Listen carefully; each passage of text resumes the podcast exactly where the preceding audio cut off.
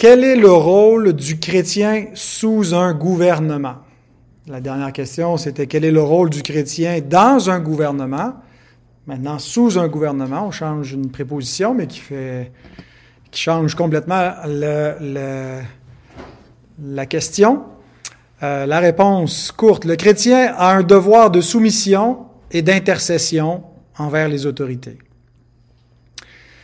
Alors, c'est sûr que, euh, dépendamment où ce qu'on se trouve dans le monde, on n'aura peut-être pas exactement la même réponse, ou en tout cas, on vivra pas exactement de la même façon sous un gouvernement, même si on est un chrétien de la même confession de foi.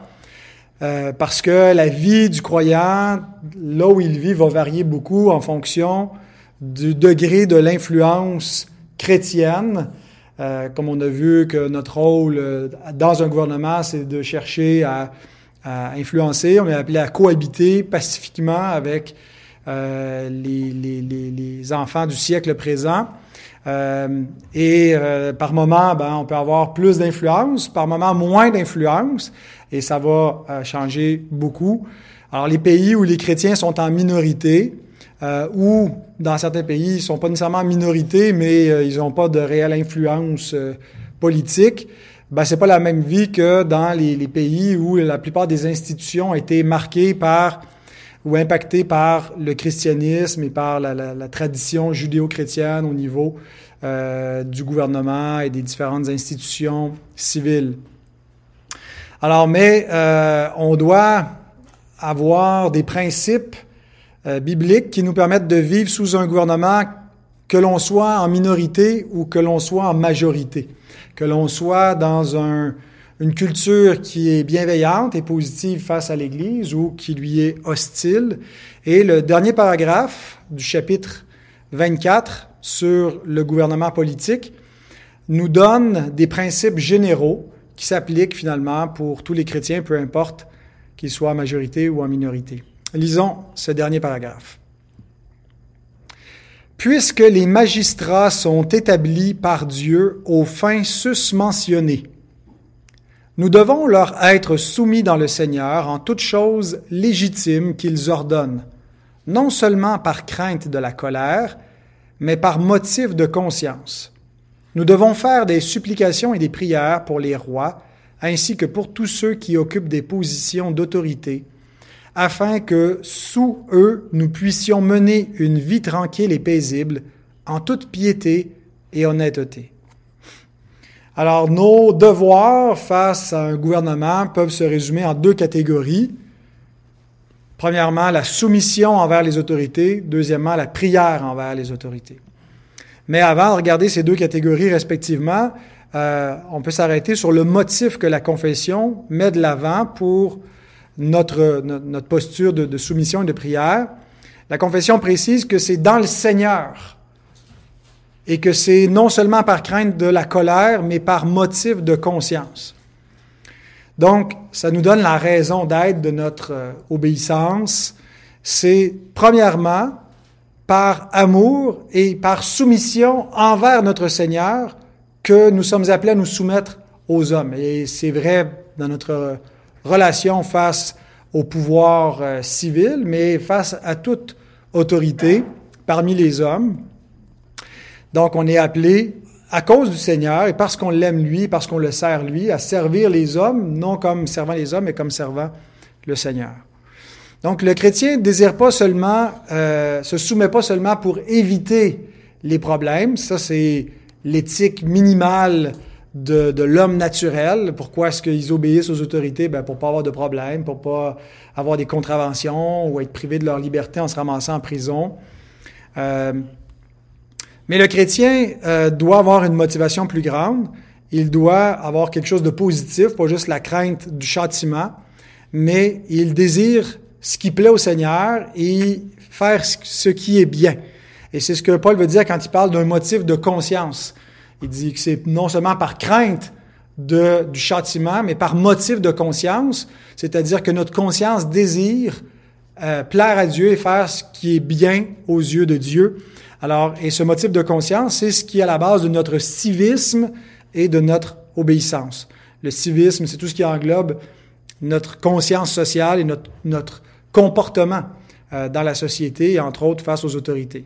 Romains 13, 5, texte clé que la confession cite, il est donc nécessaire d'être soumis non seulement par crainte de la punition, mais encore par motif de conscience. Le texte est paraphrasé directement à l'intérieur du paragraphe 3, mais j'ai trouvé aussi que Colossiens 3, 22 24, même s'il n'était pas cité, euh, fait un usage de ce principe-là plus large que simplement le rapport à l'autorité civile, lorsqu'il dit Serviteurs, obéissez en toutes choses à vos maîtres selon la chair, non seulement sous leurs yeux, comme pour plaire aux hommes, mais avec simplicité de cœur dans la crainte du Seigneur. Tout ce que vous faites, faites-le de bon cœur, comme pour le Seigneur et non pour des hommes, sachant que vous recevrez du Seigneur l'héritage pour récompense. Servez Christ, le Seigneur.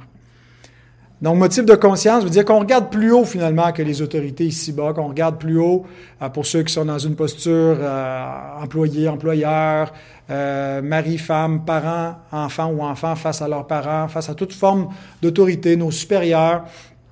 Bien, on doit finalement les servir, les honorer comme pour le Seigneur, c'est le motif. Maintenant, revenons à ces deux catégories, la soumission, le, devoir de soumission, le devoir d'intercession.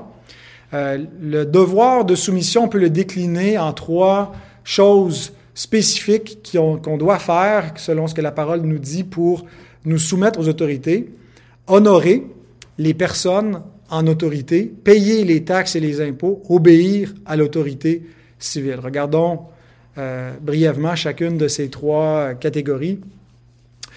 Donc, honorer les personnes en autorité. D'abord, on respecte les fonctions, euh, que ce soit le, magistrat, le premier ministre, le juge, le policier. On respecte les fonctions, mais on a appelé à plus que le respect de la fonction, mais respecter la personne en fonction.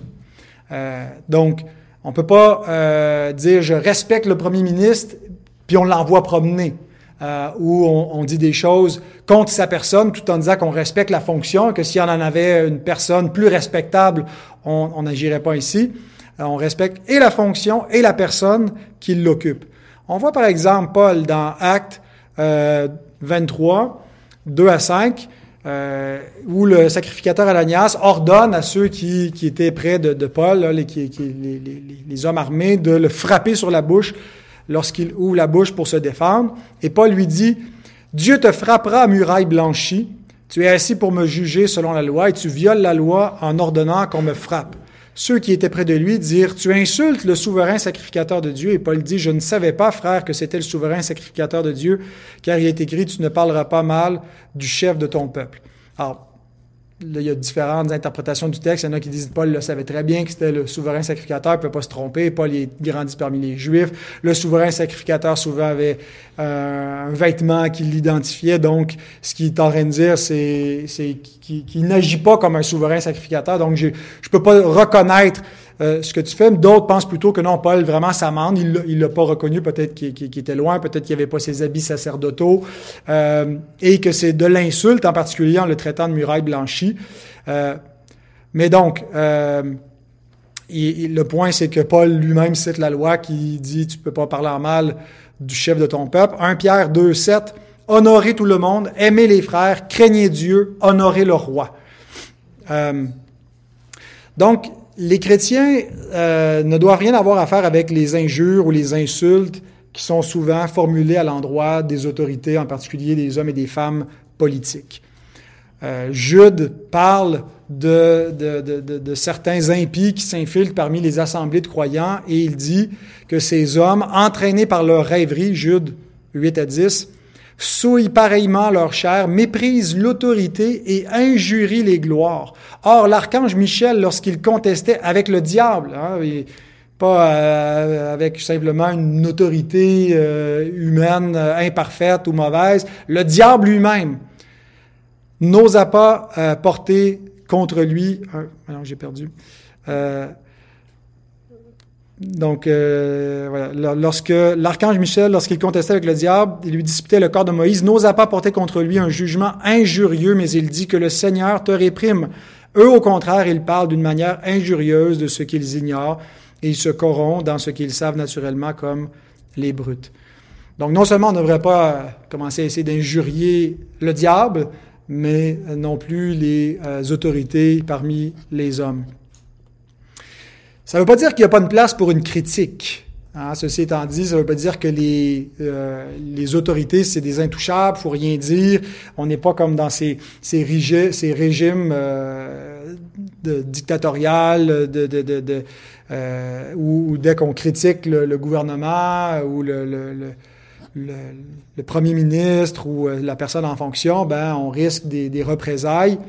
Euh, et on voit même dans, dans l'Écriture qu'il y a une place pour désapprouver euh, les hommes en autorité, pour les critiquer et émettre un jugement, mais avec respect. Euh, notre Seigneur, qui ne rendait point l'injure, a pourtant appelé Hérode un, euh, un renard dans Luc 13, 32.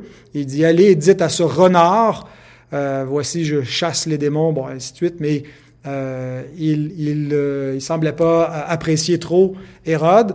On a aussi euh, Jean-Baptiste qui euh, a pas fait euh, des courbettes devant Hérode, mais lui a fait des reproches directement euh, en personne. Il lui disait qu'il ne lui était pas permis de prendre la femme de son frère pour femme, ce qui lui a valu d'être emprisonné, éventuellement décapité.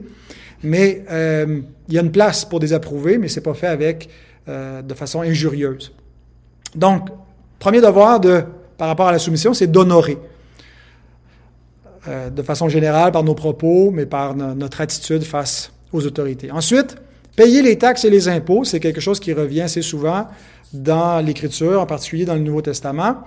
Euh, et c'est donc indépendamment de la, gestion, de la bonne ou mauvaise gestion euh, de l'administration publique, indépendamment du taux d'imposition et de l'orientation morale que prend le gouvernement, euh, on est appelé à rendre à César ce qui est à César.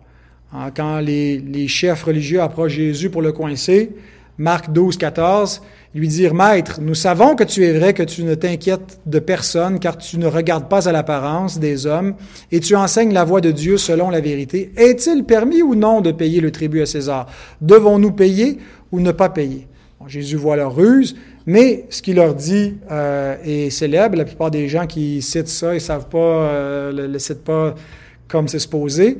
Euh, quand on dit il faut rendre à César ce qui est à César, mais c'est dans un contexte finalement euh, fiscal euh, où il dit rendez à César ce qui est à César et à Dieu ce qui est à Dieu. Jésus appelle à une juste distinction entre les différents pouvoirs, le pouvoir euh, et, ce qu'on doit à Dieu et ce qu'on doit à César, mais il dit finalement que même si ça peut être un, pouvoir abusif, euh, une autorité qui, qui, est imposée aux Juifs, qui n'étaient pas bienvenus, euh, que l'argent pouvait être euh, utilisé même contre eux, ben, il fallait rendre à César ce qui est à César. Paul écrit explicitement dans Romains 13, 6 à 7, euh, dans le texte où il nous dit de se soumettre aux autorités. C'est aussi pour cela que vous payez les impôts, car les magistrats sont des ministres de Dieu entièrement appliqués à cette fonction. Rendez à tous ce qui leur est dû, impôt à qui vous devez l'impôt, le tribut à qui vous devez le tribut, la crainte à qui vous devez la crainte, l'honneur à qui vous devez l'honneur. Mais sachons ceci, c'est que la, soumission volontaire euh, aux impôts et aux taxes ne nous rend pas complices de, la mauvaise gestion ou de la, mauvaise orientation morale euh, qui peut être faite avec notre argent. Hein. Euh, si, notre gouvernement par exemple, finance en partie les avortements ou l'euthanasie ou des choses qui sont contraires à notre moralité avec l'argent qu'on lui verse, ça fait pas de nous des complices. C'est pas comme si, par exemple, des fois, quelqu'un nous, nous, nous demande d'argent sur la rue, euh, puis on se dit, je lui donnerai pas d'argent de peur qu'il aille euh, se droguer ou boire. À je vais lui acheter de la nourriture directement euh, parce que je voudrais pas être complice de son vice. Ben, dans ce cas-ci, peut-être ça s'applique, mais pas avec le gouvernement. On est obligé, puis c'est peu importe ce que le gouvernement va faire avec, euh, on n'est pas impliqué moralement.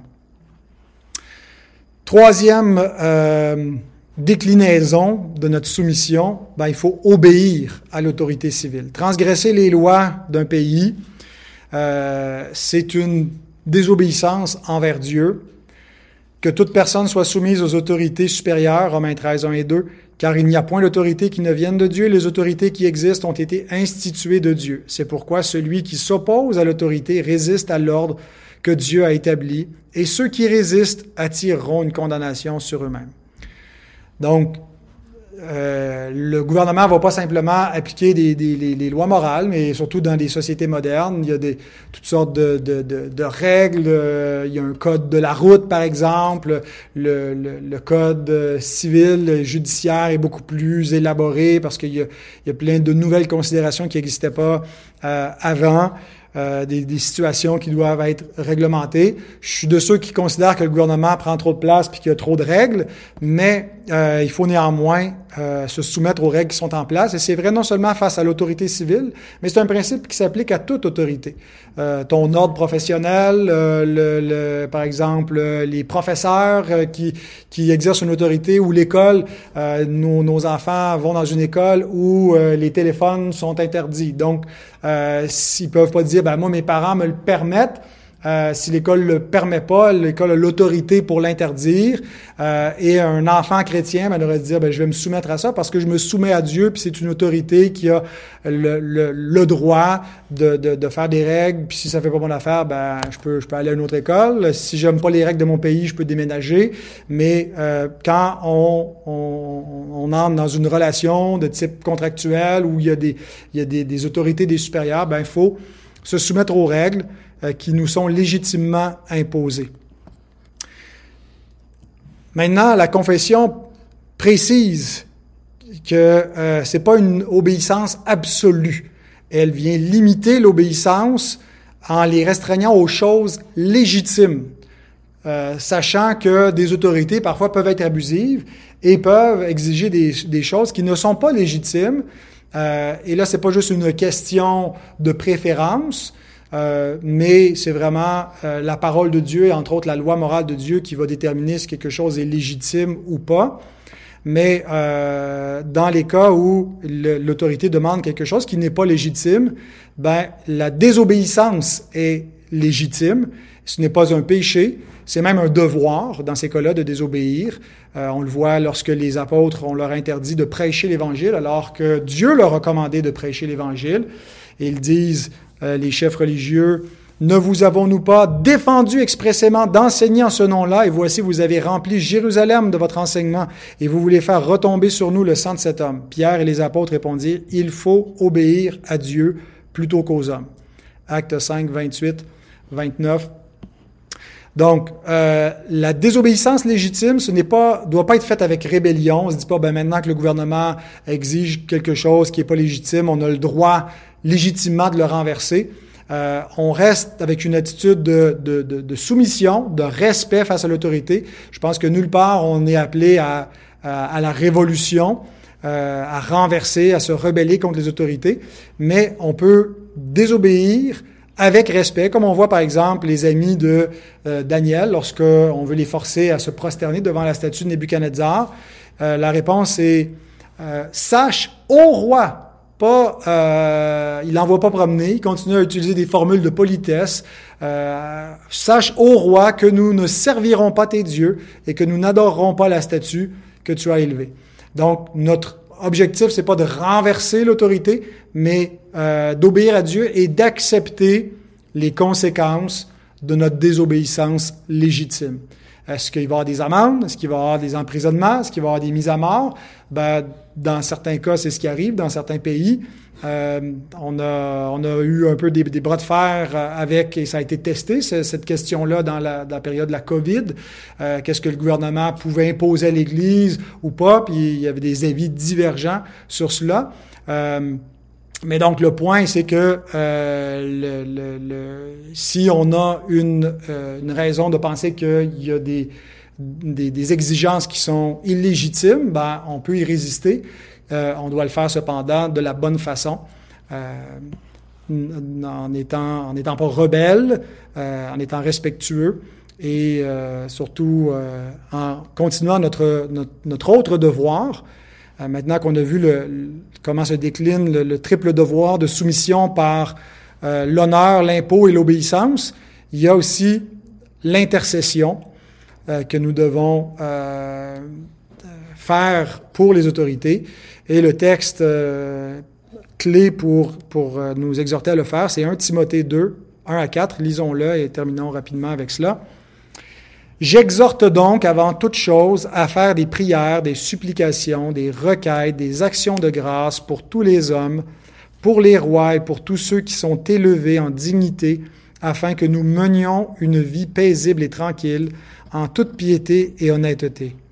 Cela est bon et agréable devant Dieu notre Sauveur, qui veut que tous les hommes soient sauvés et parviennent à la connaissance de la vérité.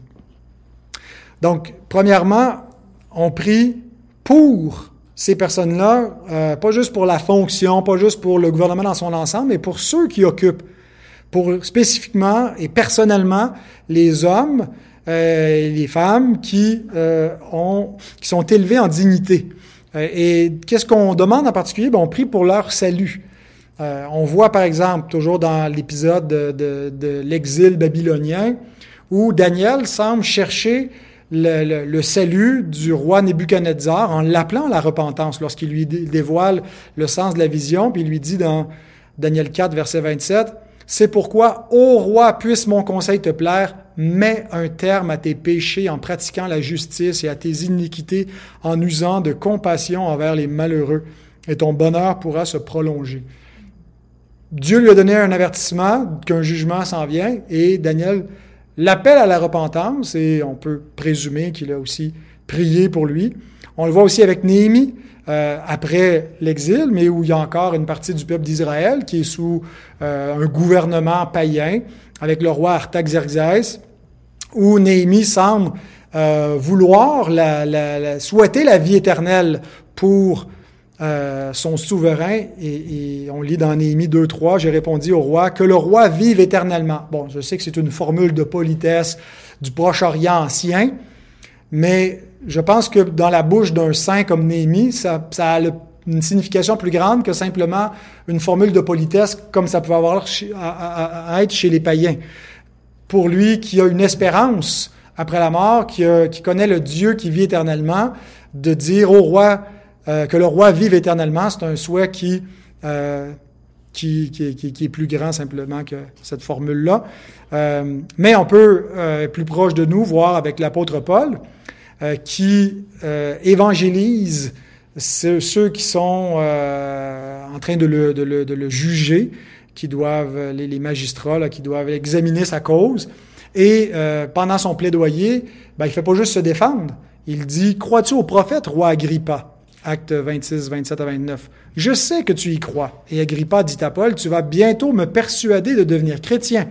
Paul répondit que ce soit bientôt ou que ce soit tard, plaise à Dieu que non seulement toi, mais encore tous ceux qui m'écoutent aujourd'hui, vous deveniez tels que je suis, à l'exception de ces liens. Donc Paul se considérait plus heureux que eux, ces magistrats, et il plaide avec le roi, euh, qui dit, tu vas bientôt me persuader de devenir chrétien. Et il dit, c'est ma prière, que cela plaise à Dieu. Euh, et euh, c'est pour ça aussi qu'il est ambassadeur dans les chaînes, pour euh, annoncer Christ. On voit Paul aussi conduire à Christ son geôlier qui était placé pour le garder dans Acte 16, 29 à 34. Et au milieu de la nuit, le geôlier qui vient tremblant au pied de Paul, puis il dit, que dois-je faire pour être sauvé? Et Paul qui lui dit, crois au Seigneur Jésus et tu seras sauvé, toi et ta famille. Il lui annonce la parole comme ça, et au milieu de la nuit, il le prend chez lui, il lave ses plaies, euh, et il devient chrétien. Donc, et Paul sollicitait la prière pour le témoignage à rendre. Il sollicitait la prière de l'Église. Priez pour moi, Éphésiens 6, 19 et 20, afin qu'il me soit donné, quand j'ouvre la bouche, de faire connaître hardiment et librement le mystère de l'Évangile pour lequel je suis ambassadeur dans les chaînes et que j'en parle avec assurance comme je dois en parler.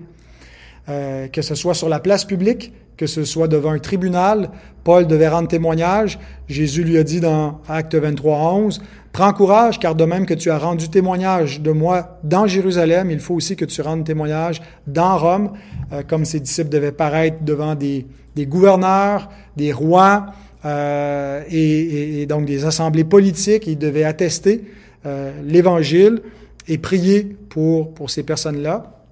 Et éventuellement, ben, euh, l'évangile de Christ a fait des, des, conversions parmi les magistrats.